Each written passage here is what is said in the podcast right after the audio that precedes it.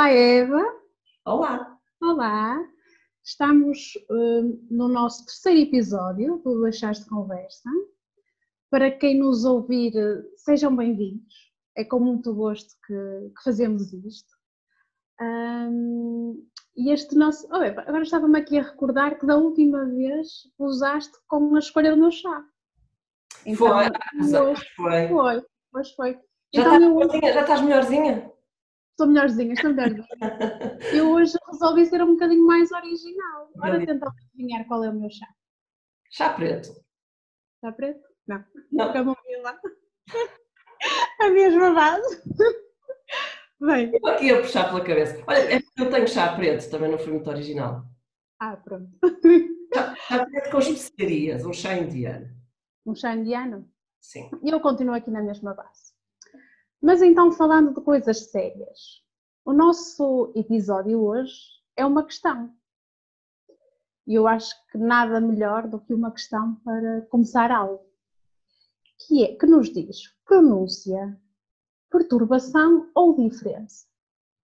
Eva, será que nos poderias começar, será que poderias começar a abordar este tema ou até responder já a esta questão? Eu gosto muito de títulos em forma de pergunta, são um desafio.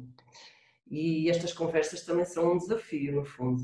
É? Um desafio para uhum. nós, um desafio, e a gente também quer que as outras pessoas pensem em determinados assuntos, então desafios é bom. Há três, tem três palavrinhas, acho que devemos falar das três. Começar pela pronúncia. O que é que é pronúncia? Pronúncia, então, é a forma como um falante de uma língua pronuncia os sons. Eh, também podemos falar em sotaque, que se calhar é o termo mais popular, pronúncia sotaque. Tem a ver com, um, também, para além da pronúncia dos sons, das consoantes e das vogais, com a intuação, a acentuação, o ritmo, no fundo, os traços suprasegmentais da linguagem, da língua. Um, depois, a outra parte da pergunta, aí é que está o desafio, na, na outra, da perturbação ou diferença. Uh, Queres-me explicar tu o que é que tu achas que é perturbação ou diferença e depois então eu se calhar consigo te responder, porque primeiro acho que precisamos de esclarecer o que é que é isso, o que é que é uma perturbação, o que é que é uma Pode diferença. Ser.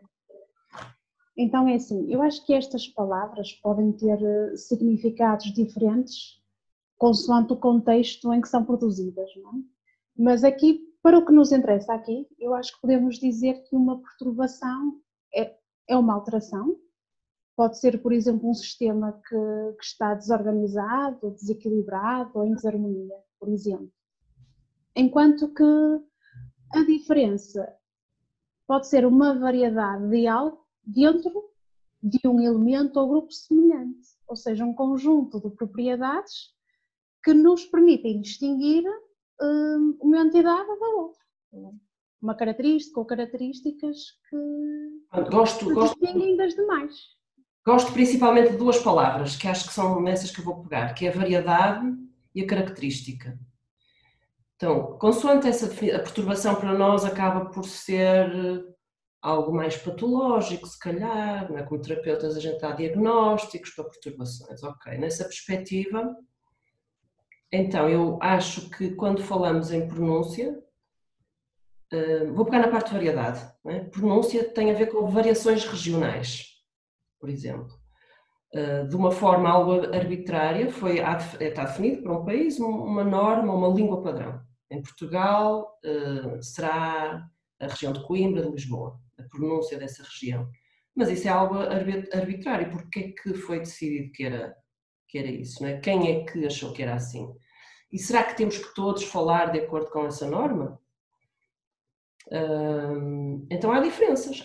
e Portugal até é um país relativamente pequeno, as nossas diferenças nem são assim tão grandes. Mas há. Ah, então são características, é algo que caracteriza os falantes de uma determinada região, que lhes dá identidade. Então, nessa perspectiva, a pronúncia é uma diferença.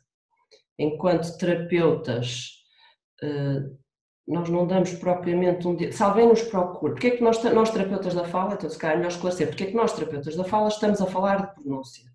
Porque há quem nos procure para modificação de pronúncia. Uh, nesse caso, então, não estaremos a falar de um diagnóstico de uma perturbação, não é algo eh, problemático, porque é uma terapia eletiva. As pessoas vêm ter connosco, não porque têm uma perturbação, mas porque há uma diferença que por algum motivo os está a prejudicar.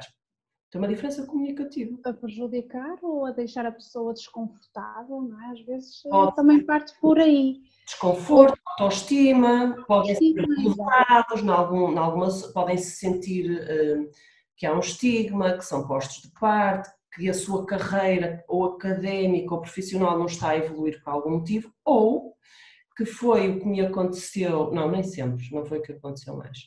Um, pronto, ou porque os outros não conseguem entender. O sotaque é de tal forma um, acentuado, ou, a diferença é tão grande em relação à região onde aquela pessoa está a falar a língua, eh, que impede a inteligibilidade. Isto pode se referir a uma pessoa do próprio país ou a um estrangeiro que está a falar, a aprender o português e, e a sua pronúncia prejudica ou uh, traz o tal estigma. Exatamente.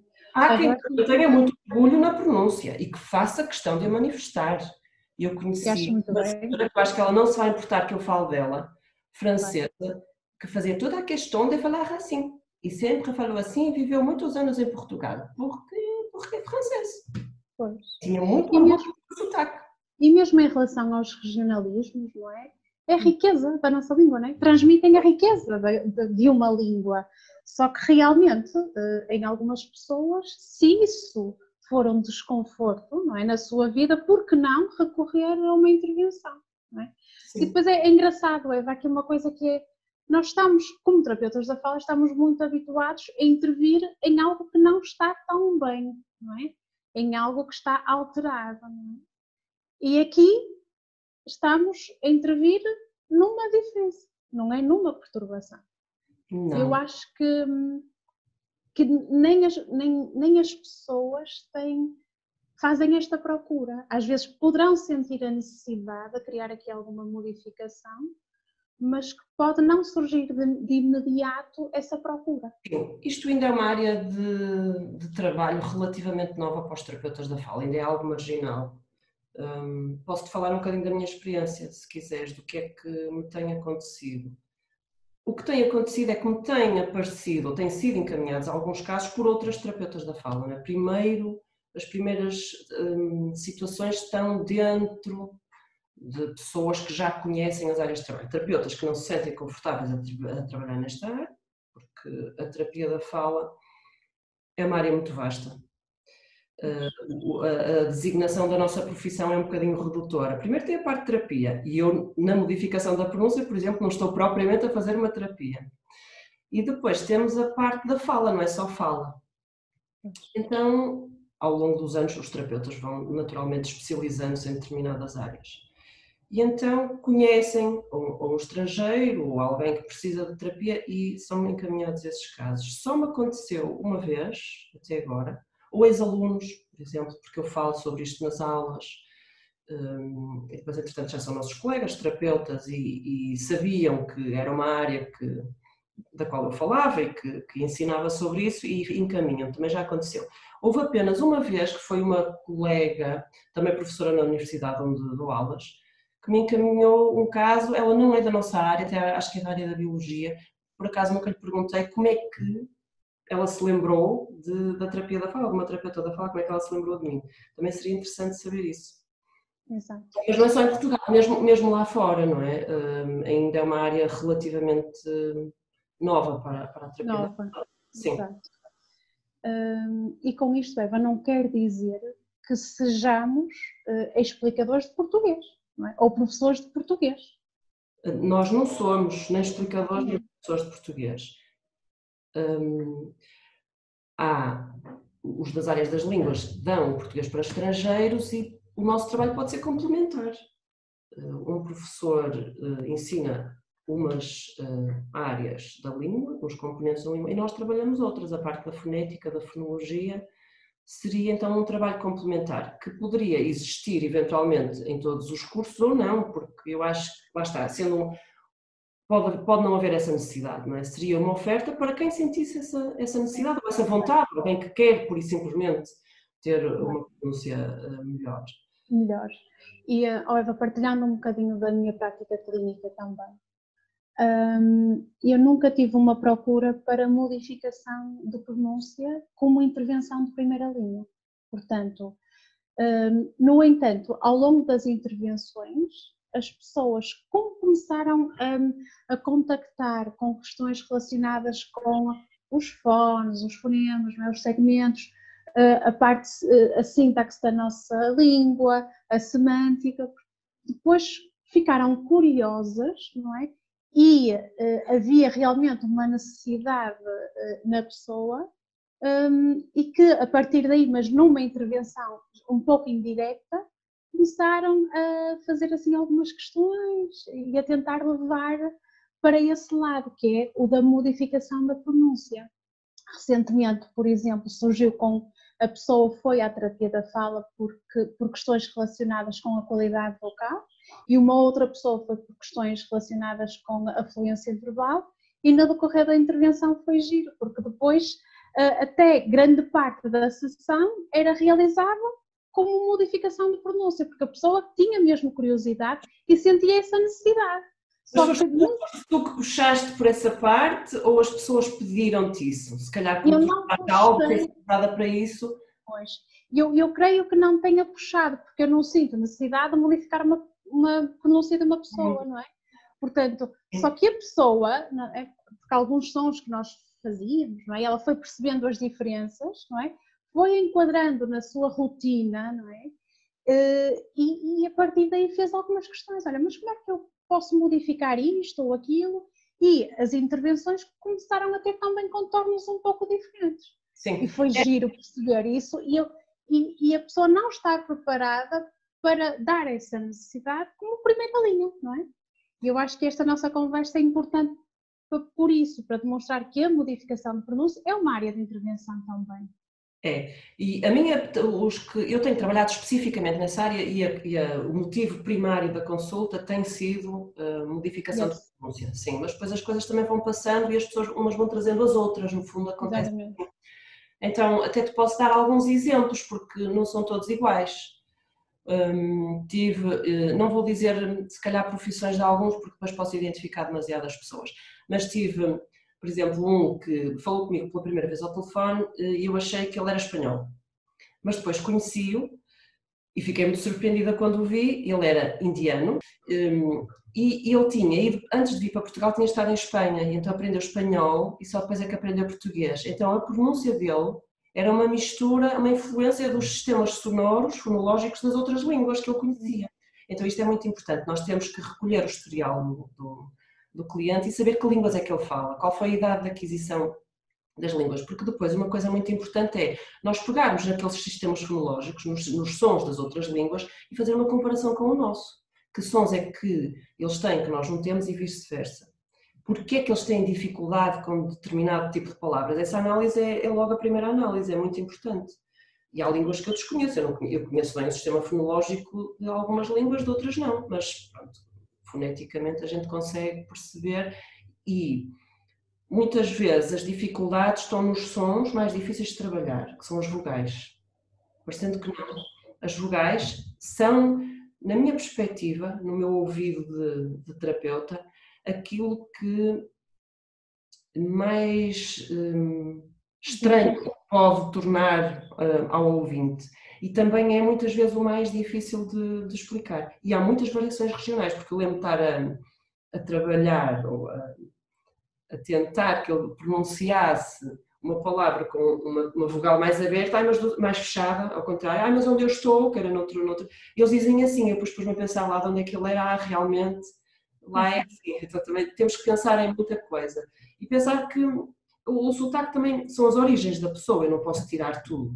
Não claro, claro. Fazer perfeição. As pessoas têm que ficar, eu tenho, neste caso eu eh, não o compreendiam, porque ele tinha realmente ali uma mistura muito grande de muita coisa e, isso estava a prejudicá-lo, ele não estava a conseguir evoluir profissionalmente. Hum, Uh, tenho tido, pronto, assim, estrangeiros, mas uh, nesta perspectiva. Outros, que me têm aparecido agora vários, são brasileiros. Temos uma, os, muitos brasileiros outra vez em Portugal E, mais concretamente, também terapeutas da fala, mas brasileiras. No, no Brasil são fonoaudiólogas que querem uma cédula profissional para trabalhar em Portugal, mas atualmente é-lhes exigido que falem o português segundo, tal como ele é falado em Portugal, o português europeu. Essa é uma questão muito sensível e precisam, porque precisam de uma análise em conjunto. É? No Brasil, por exemplo, o sistema fonológico do português do Brasil tem menos vogais do que o português, porque eles abrem mais vogais. Há muitas vogais fechadas que eles não, não usam, não têm, não faz parte do sistema fonológico deles. Também, também, o, país também, o Brasil também é um país muito grande. Pois, pois. Seguramente. Com variações, com muitas variações. É hum, e depois eles têm algumas africanas que nós não temos, é o tia, o dia. Depois, quando, vamos, quando eu estou com hum, brasileiros, há outras questões que não se colocam com, com os estrangeiros que estão a aprender, vão ter aulas de português para estrangeiros, e estas questões não se colocam, que são as da semântica e as da morfossintase, ou seja, os brasileiros usam palavras diferentes para, para as mesmas coisas que nós e constroem as frases de maneira diferente, usam mais gerúndio, Exatamente, as próprias posições são diferentes, não é? E essas coisas também têm que ser trabalhadas porque isso também denuncia, denuncia um brasileiro, é? E eles, em algumas situações, não querem ser denunciados. O que é que acontece a estas fonoaudiólogas? Têm que falar de uma forma muito controlada, não é? Perdem completamente aquele adocicado brasileiro. parte espontânea deles, não é? E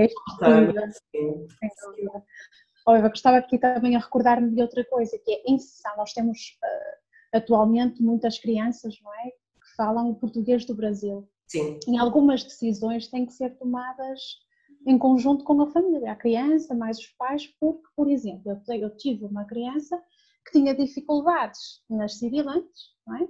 Se, z, x e g, uh, em discriminar, em identificar, uma série ali de, de questões fonológicas. Um, e, e, e, os pais dizem mais, é? portanto, em vez do final, fazem um se. E nós aí nós temos que realmente perceber o que é que eles pretendem é? se manter, é?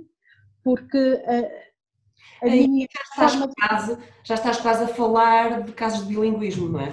Quase, não é? Quase. É verdade, é verdade. Sim. Uma outra situação. Os europeus são línguas diferentes ou não? Nós temos diferença. Sim, é verdade. Uma outra situação, por exemplo, que nós tivemos que decidir era um menino que dizia carne em vez de carne, portanto, um fonema diferente. E aí a família tem um papel muito importante e a própria criança, porque algumas pessoas querem realmente uma modificação e outras não. Então, nós temos que nos ajustar ao que eles pretendem, não é? e estudar também o sistema fonológico deles para conseguirmos cumprir como o esperado. Não é? Temos que ser sensíveis a esta diversidade, à diversidade cultural, à diversidade linguística, completamente, sim. Exatamente. também estava aqui... já, já tínhamos falado da perfeição, o nosso objetivo não é a perfeição de coisa nenhuma, até porque isso não existe. Eu não sou perfeita, perfeita eu tenho pronúncia do norte e não a quero mudar. Há uns anos, há muitos anos, por exemplo, não existia locutoras na televisão uh, com sotaque do norte. Locutores, né? era feio. Hoje em dia já não é bem assim. Exatamente. Coisas também vão, vão mudando, acho eu. E, e, esta variedade, não é? É tão, tão engraçada que agora as crianças ligam-se muito ao YouTube e, e, muitos youtubers são brasileiros, não é? E é, e é engraçado perceber este entusiasmo pelo português do Brasil, não é? Porque é que isto eu acontece? Não, é? eu não sei, eu aí não tenho a certeza se é o entusiasmo pelo português do Brasil ou se é só porque o Brasil é um país enorme, com muita, muita gente, a população do Brasil é que faz a diferença. Porque é que o português é uma das línguas mais faladas a nível mundial? Não é por causa de Portugal. Quer dizer, é por causa de Portugal porque nós é que lhes demos a língua, vá mas esta difusão do português tem muito a ver com países muito grandes, como por exemplo o Brasil. Eu não sei se é, e produzem muito, produzem muito de tudo. Em termos de quantidade, de, é? de novelas, de filmes, teatro, produção científica, muito mais do que nós. Então, se calhar é porque a oferta é maior no português do Brasil. Eu percebo isso, mas eu acho que não é só isso.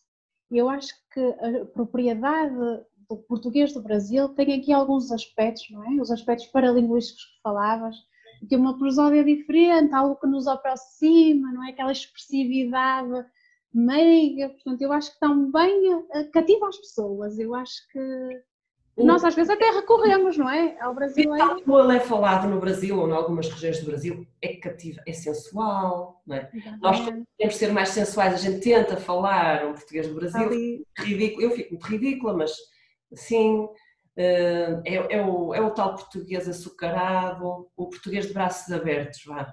É isso mesmo, é isso mesmo. Oh, Eva, eu acho que uh, esta é uma boa forma de fecharmos o nosso episódio e de começarmos o próximo, não é? Portanto. Antes de tu terminares, okay. tenho uma, uma, uma, espécie de uma provocação que eu quero deixar. Ah, sim?